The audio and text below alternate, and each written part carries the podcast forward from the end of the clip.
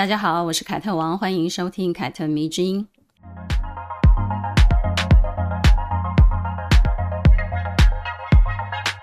最近《王冠》第五季终于上线了。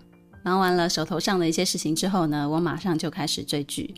第一集呢，就让我感到非常的震撼，所有的叙事结构依然是非常严谨，有着历史的厚重感。然后呢，在象征的手法上面呢，也运用的恰如其分，不仅保持了前四季该有的水准呢，也依然尊重观众们的智商，呵呵，这很重要。一部优良的戏剧呢，对于追剧的观众来讲呢，是非常幸福的一件事情。尤其是像我这种从第一季就开始追的人来讲，就是很重要。因为我们就是逐年慢慢等下来的观众。其实这种观众呢，最害怕的就是看到没有办法完美的衔接上一季，让整个故事呈现疲软的那一种戏剧。王冠真的水准很够，我觉得很好看。如果你还没有看过的话，真的非常推荐你去看看。尤其如果你喜欢历史，那就更应该要看。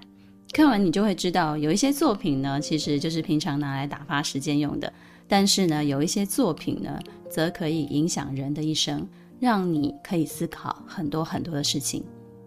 还记得我们上一周聊到法国瓦卢瓦王朝最有名的皇后凯萨琳麦地奇吗？而我们今天要聊的呢，就是瓦卢瓦王朝之后的波旁王朝。在波旁王朝里面呢，也有一位大家都非常熟悉的王后，叫做玛丽·安东尼。第八十八集的时候呢，我们谈到西西皇后。我说西西皇后的故事呢，更多是让我感到，当一个人身不由己的时候，只会抓住唯一能够让自己控制的东西。只有当自己可以控制住这个东西的时候呢，才会觉得活得像自己。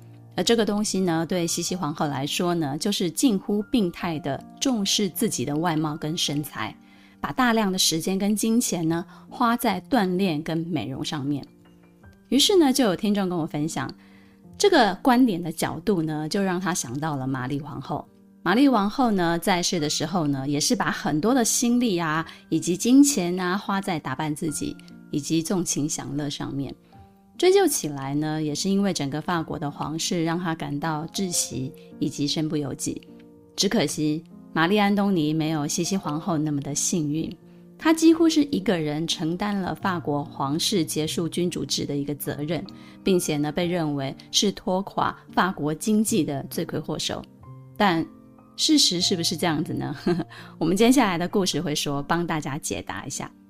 我们都知道，他最后的下场是被送上断头台的。这个下场呢，跟他的身份呈现了极端的反差，以至于呢，他也因此被人们而记住。如果你看过很多的时尚文章，应该也不难发现，在现在的时尚领域当中呢，玛丽安东尼并非是一个祸国殃民的妖后，而是很多设计师内心的时尚偶像，是一个标志性的人物，甚至呢，可以说是缪斯。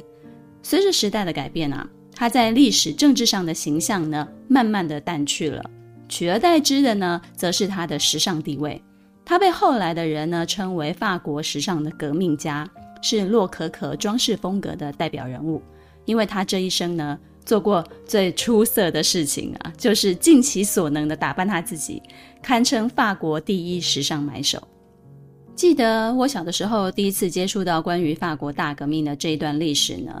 是来自于日本漫画家池田理代子的作品，叫做《凡尔赛玫瑰》。我想年纪大一点的听众朋友应该都会有印象，因为他在台湾有播过动画嘛。而且呢，二零二零年就是今年，还是《凡尔赛玫瑰》的五十周年纪念。这部漫画呢，是从一九七二年开始连载的，有很浓的昭和风味，我非常喜欢，是日本经典漫画中的其中一部巨作。这部漫画的主角呢，是一个杜撰出来的人物，叫做奥斯卡。台湾翻译的名字叫做欧斯嘉。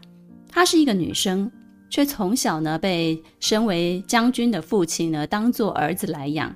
她后来呢成为侍卫队的队长，与玛丽皇后呢有着深厚的情谊。但随着法国大革命的爆发，他最后选择抛弃了自己贵族的头衔，站在人民的那一方，并且呢，最后在革命中牺牲了。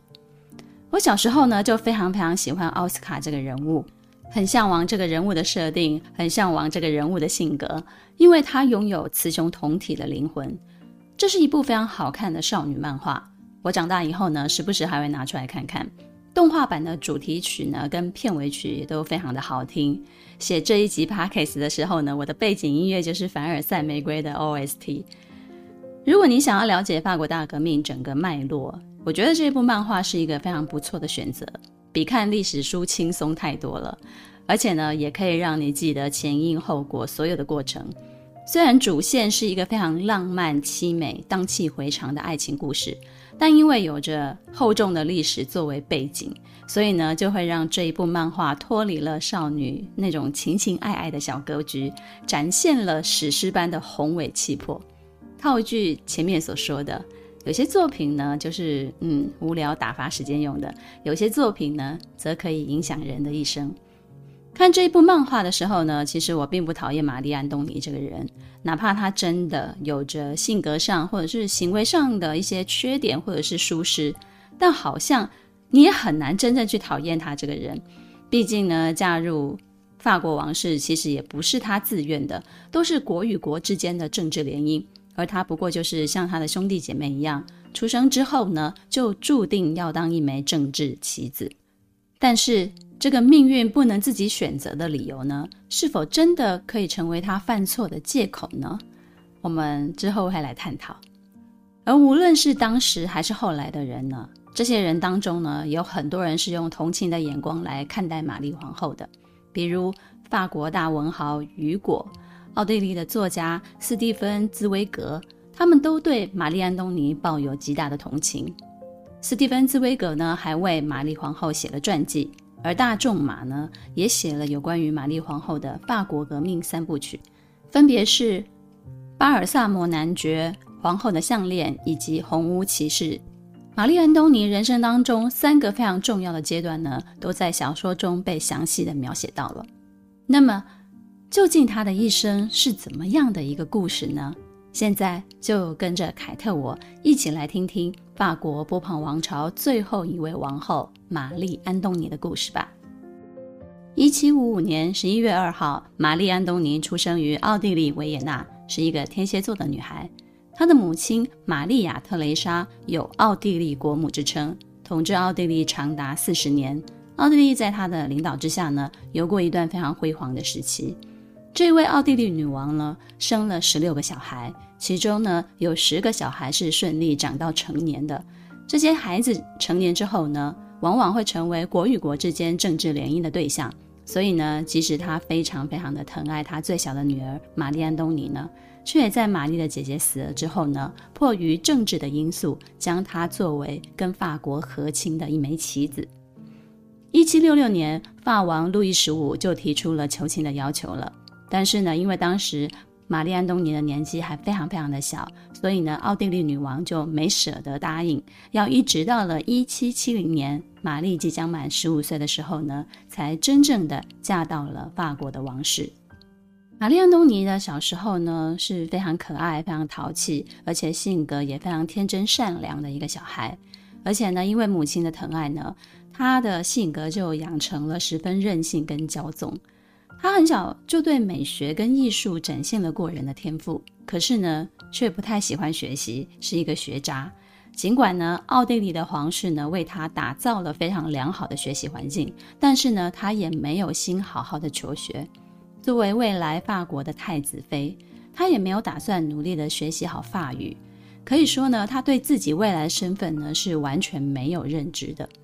十五岁之前呢，几乎过着无拘无束的宫廷生活。传说呢，玛丽安东尼在七岁的时候呢，遇见过六岁的莫扎特。莫扎特呢，对她一见钟情。在皇家演奏表演完之后呢，他就向女王提出了他想要吻玛丽安东尼的一个要求，蛮可爱的。但是呢，这件事情是否属实，没有人知道，也可能是一个传闻。不过呢，这个传闻是非常有趣的，侧面显示出了玛丽·安东尼呢，确实是一位人见人爱的小公主。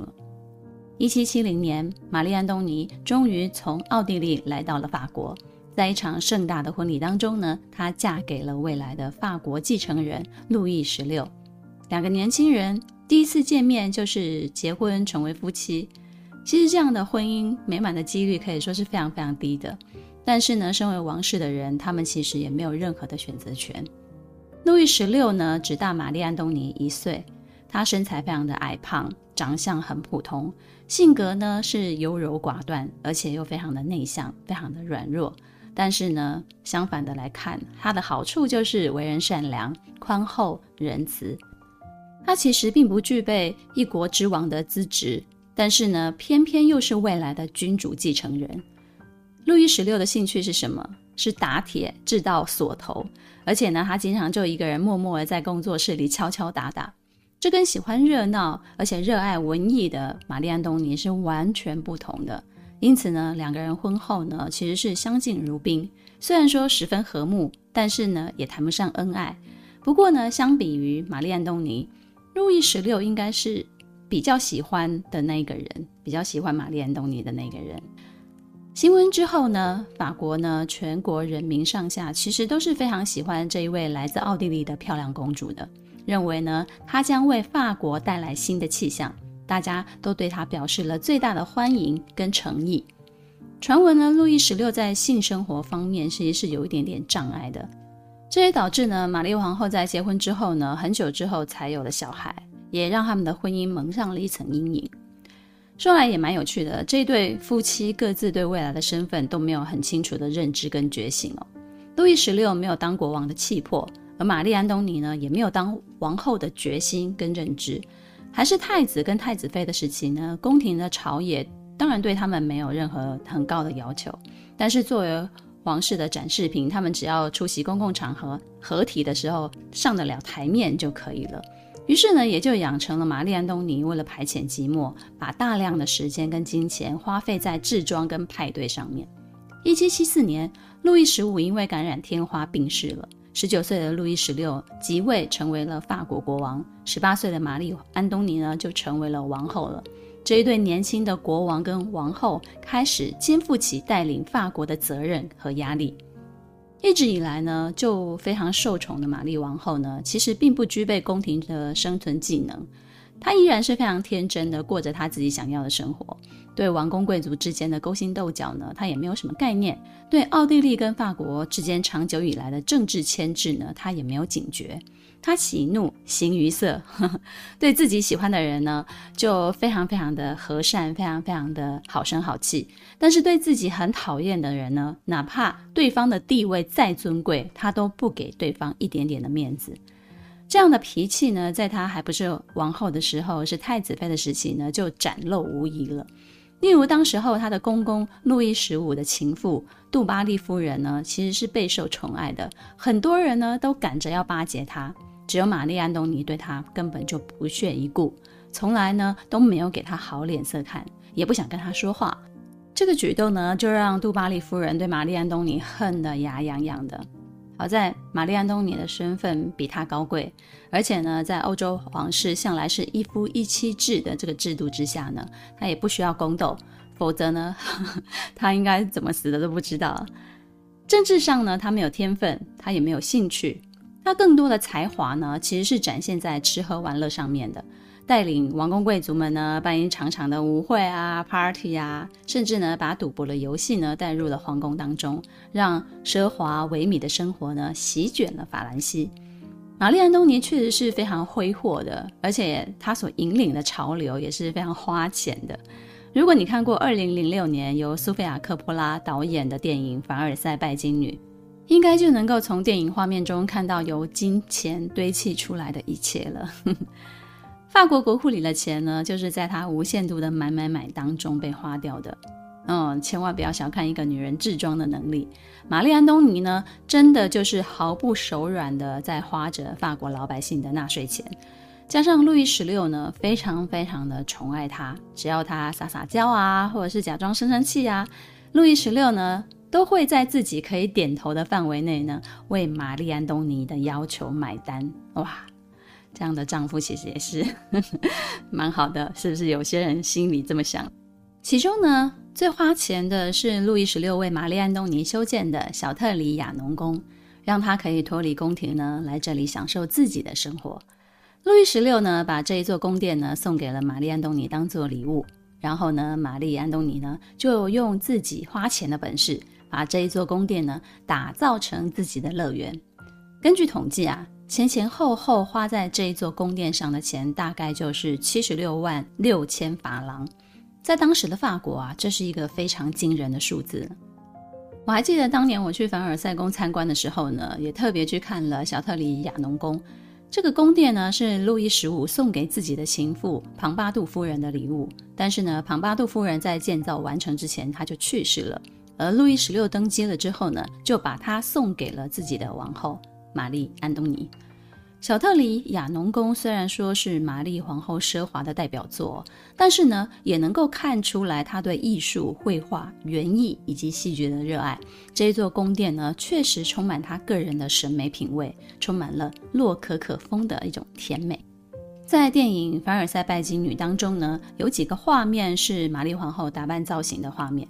其中呢，有一幕就是她高耸的发型上面顶着一艘船，其实这是非常真实的一种呈现哦。在当时的法国社会呢，有着头发越高越是接近神的一种迷信，所以呢，他会把自己的啊、发型，请发型师呢帮他打造一个独一无二的假发造型，在上面呢镶嵌各种的钻石啊、羽毛啊、缎带啊，或者是花草。而这些发型呢，其实都是非常花钱的，甚至呢，他还发明了一种粉粉的蜜桃感的假发色，叫做草莓金，直到现在呢，还是非常非常深受年轻女孩的喜爱。渐渐的，玛丽皇后骄奢淫逸的生活就传开来了。也许呢，在她这里不过就是买一些自己喜欢的东西，但是在别人的眼中呢，就会被视作亏空国库、奢侈浪费的行为了。连她的妈妈呢，奥地利女王看到女儿送来的肖画像之后呢，看到她身上穿戴的那些服饰、头饰之后呢，都不仅要摇头，觉得玛丽安东尼呢实在是太铺张、太浪费了。于是呢，就写信劝诫她。她的母亲呢，就告诉她：“我的女儿啊，你知道的。”我总是认为呢，时尚应该被中庸的履行，而不是呢走向极端。一位年轻的美丽女性呢，一个优雅的皇后呢，不需要这些非常疯狂的装饰品。相反的，简单的衣着呢，更能让一位皇后受益并且有价值。玛丽安东尼的母亲呢，也许真的不太了解自己的女儿，以为这样的劝说呢，就能够点醒她，让她以身作则，好好的当一位王后。如果他知道这样子下去呢，将会让自己的女儿惹来杀身之祸的话呢，也许呢，他一开始就会好好的知道他身为皇族的责任了吧。但是呢，那个时候，玛丽安东尼，甚至是玛丽安东尼的妈妈，都意识不到后来会发生的事情。不过呢，如果你抹去玛丽安东尼身为一国之后的身份，仅仅从一个女人的角度去看的话呢，玛丽安东尼其实真的是一个非常悲情的角色。她从一出生呢，她就没有选择权，在情窦初开的年纪呢，就因为政治因素呢，被迫嫁给自己并不喜欢的人。丈夫虽然人很好，但是呢，却与她没有话可说。法国王宫呢，也没有她真正的朋友。十六岁的时候呢，他曾在化妆舞会上邂逅了一位来自瑞典的贵族菲尔逊。菲尔逊呢，跟路易十六完完全全是相反的两极啊。他不仅是一个高富帅。而且是一个雄才大略、能够带兵打仗的军官，谈吐幽默风趣，热爱艺术，跟玛丽安东尼有着相同的话题。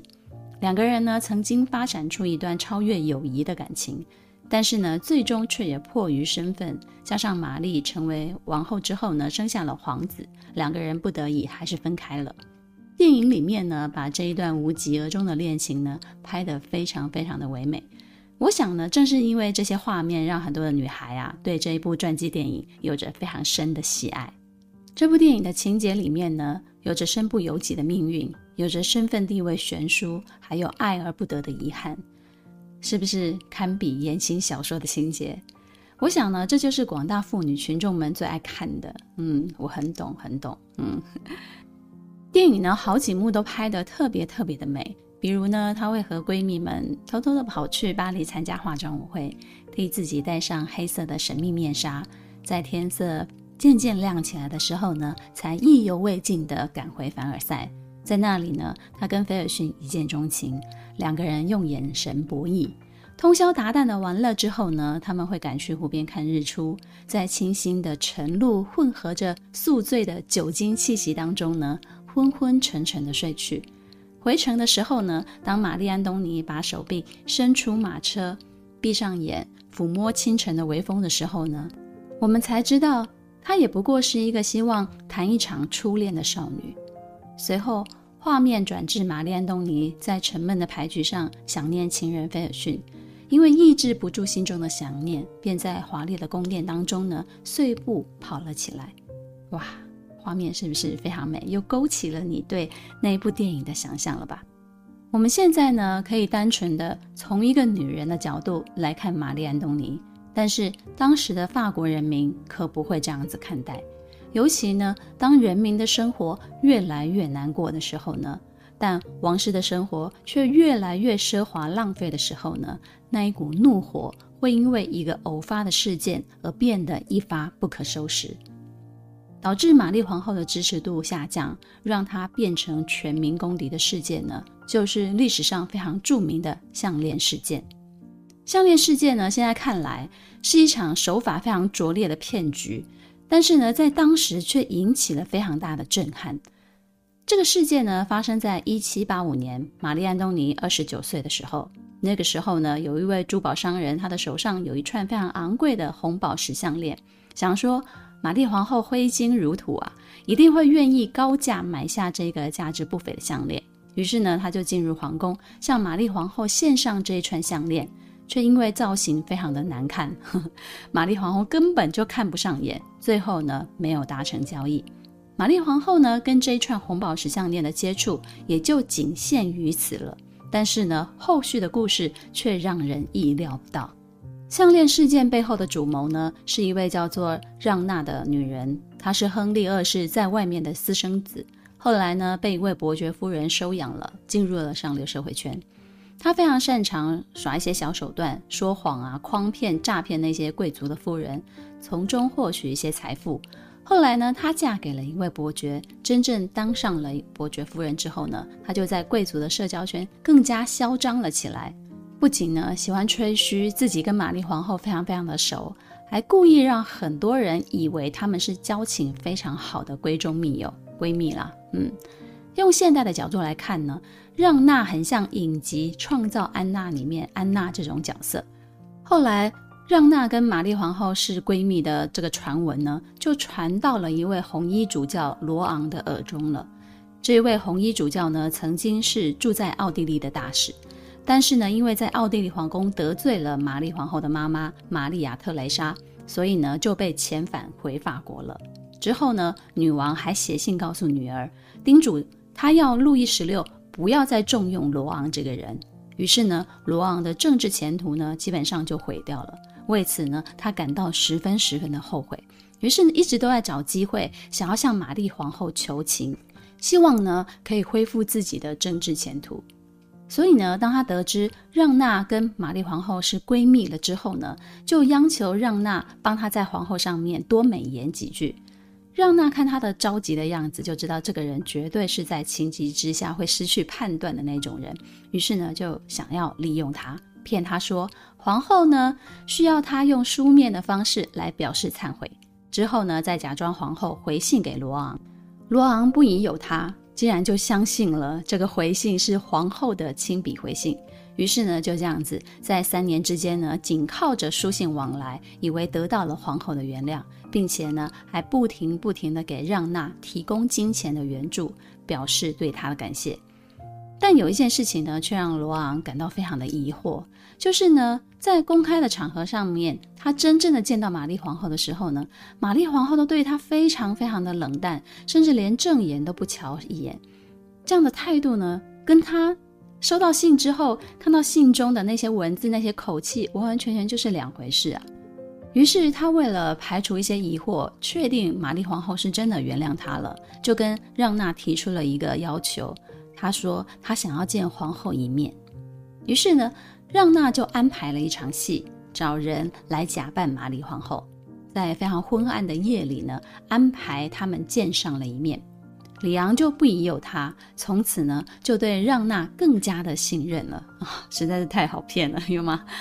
这时呢，让娜就提出了，他就跟他讲说，玛丽皇后呢其实是想要买那一串红宝石项链的，但是因为价值一百六十万法郎，路易十六不肯花钱买给他，于是呢，玛丽皇后就想要用自己的钱买，但是呢，偏偏最近手头又很紧，又怕国王怪罪下来，所以呢，就希望红衣教主可以作为中间人，定下分期付款的一个协议。红衣教主呢，终于找到了可以向玛丽皇后效忠的机会了。于是呢，就二话不说，马上就跟珠宝商以及让娜三个人见面，并且呢，定下了协约，一百六十万法郎分四期来付清。项链呢，则由让娜带去交给玛丽皇后。那结果我们大家都知道，呵呵，这串价值连城的红宝石项链呢，最后就是直接被拆开来变成宝石，然后就流入了黑市，被让娜脱手变卖了嘛。好巧不巧，到了约定要付钱的时候呢，红衣教主罗昂的生活突然起了一个变化，他付不出钱来了。于是呢，珠宝商就拿着合约直接找上了玛丽皇后要钱，结果就是让这一件世纪大骗局公开了。虽然后来证实玛丽皇后是被冤枉的，红衣主教跟让娜受到应有的惩罚，但是呢，法国人民却不这样子想。他们觉得，要不是玛丽皇后铺张浪费的声名在外，也不至于让这件诈骗案可以发生。当时的法国呢，确实是民不聊生的，人民群众啊，对皇室的好感度逐渐在下降。他们把气发在玛丽皇后身上，其实是很有原因的。尤其当他们连一块面包都吃不起，很多的小孩都饿死了，大人被迫要去抢劫的时候呢，他们的怨气就越来越浓了。说起来，法国国库的赤字其实不能够全怪玛丽皇后。她虽然真的花钱不眨眼，但是呢，其实法国在她嫁来之前呢，早就负债累累了。这件问题呢，还是要追溯到法王路易十四的时期。这位跟清朝康熙大帝同时代的法王路易十四，虽然创造了法国最强盛的盛世，但是他也花了很多的钱在打仗，以及修建凡尔赛宫，还有推行艺术文化上面，这些都是要花钱的。在他统治的七十二年当中呢，他制定了法国最严格的税制，皇室跟贵族都不必缴税。赋税呢，更多是落在中产阶级，也就是平民的身上。这样的税制呢，经历了路易十四、路易十五，来到了路易十六之后呢，就成为了让人民叫苦连天的罪魁祸首了。法国大革命的原因之一呢，就是对法国税收制度不公平的不满。而路易十五时期呢，七年战争打得又臭又长，打仗也是需要花很多钱的，这也是国库吃紧的原因之一。所以。路易十四其实是债留子孙的国王哦，他创造了法国的辉煌，也是法国君主制的一个巅峰。但是呢，这背后是付出了极大的代价的，也就是论花钱，路易十四才是真的不手软的那一个。但这个结果却经过了两任的国王，最终由路易十六跟玛丽皇后来买单了。路易十六呢，上位之后召开了三级会议，三级呢是指阶级。第一级呢是由天主教的教士组成的，第二级是贵族的阶级，第三级呢就是平民。第一级跟第二级的人数呢，其实只占法国总人口数的百分之二到百分之三左右而已，其余的剩下的都是平民。也就是换句话说呢，这些少数的阶层呢，一直都是由人民供养的，享受的特权。召开这个会议最大的目的呢，就是要解决财政的问题。路易十六呢就提出了要增税，意思呢就是要从人民的身上弄更多的钱来弥补国库嘛，让皇室啊、贵族啊、教士们可以继续他们享乐的生活。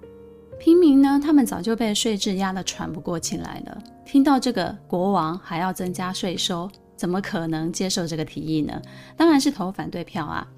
路易十六呢，之所以敢这么嚣张的提议，其实是因为第一跟第二级都是自己人嘛。但是呢，他错估了当时法国的现状了。那个时候，自由、平等、革命的风气呢，早就弥漫了欧洲。大家对于君主制所带来的不公平，堆积了非常强大的不满。于是呢，在投票的过程当中呢，有些属于第二级的贵族呢，就跳票了。他们做出了不一样的选择，把票投给了第三级，让第三级的提议呢，以些微的票数之差呢，赢得了结果。这种情况呢，其实就好比在凡尔赛玫瑰当中，原本属于贵族阶级的奥斯卡，在了解自由平等的重要之后呢，最终选择了跟人民站在一起，对抗他曾经效忠的皇权，其实是一样的道理的。可是啊，后来路易十六竟然耍赖了，他非但呢不认这个投票的结果呢，强制增加税收，还调了军队，企图解散议会。于是呢，一七八九年七月十四号。这个重大的日子，大批游行的群众呢，就攻陷了象征专制统治的巴士底狱，法国大革命就此爆发了。革命爆发之后呢，贵族阶级就四处的逃亡。路易十六呢，此时才明白自己已经铸下了大错，但是呢，他却没有抵抗的能力。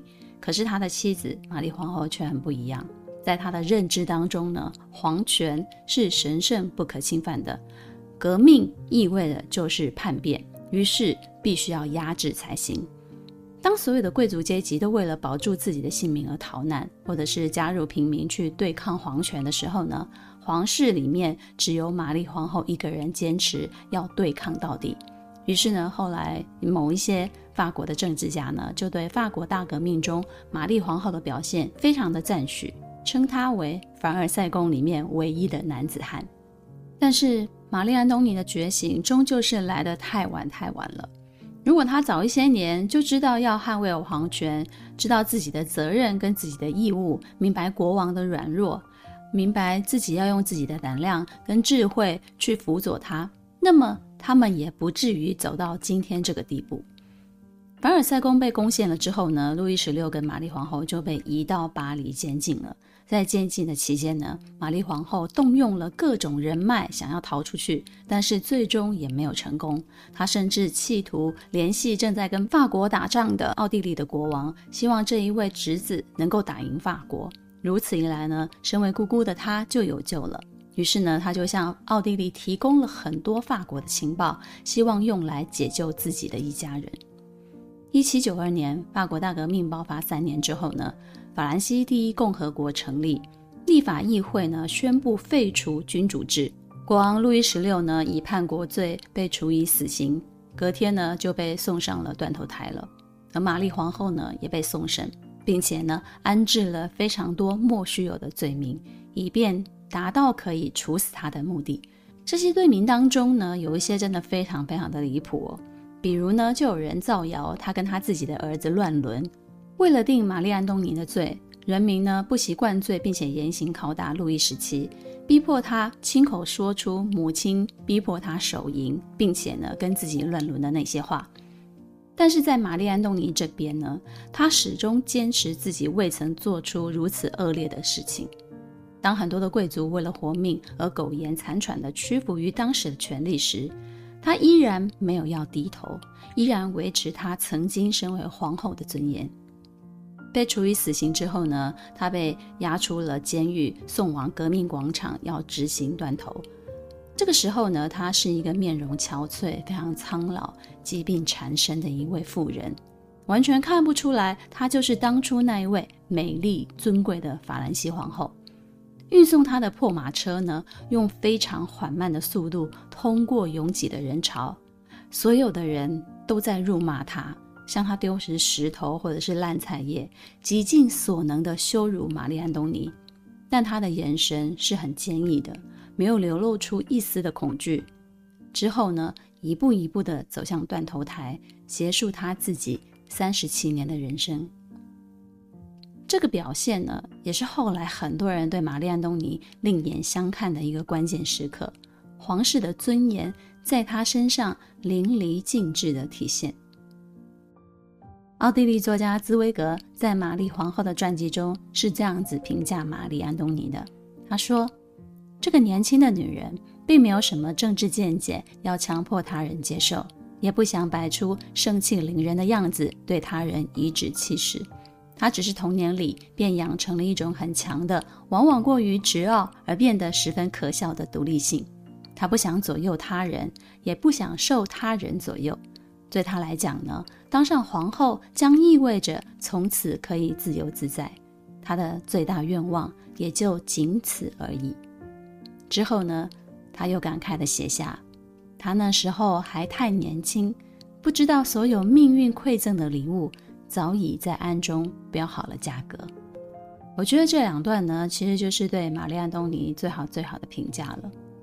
而曾经呢，指导过玛丽·安东尼的维尔蒙神父，他也曾经这样讲：玛丽·安东尼比人们长期以来所想象的要聪明得多了。可惜，直到十三岁了，还没有养成专心致志的习惯。他有一点懒惰，又很轻率，我没有办法使他可以深入的探讨一个问题。玛丽·安东尼是有他个人的优点的。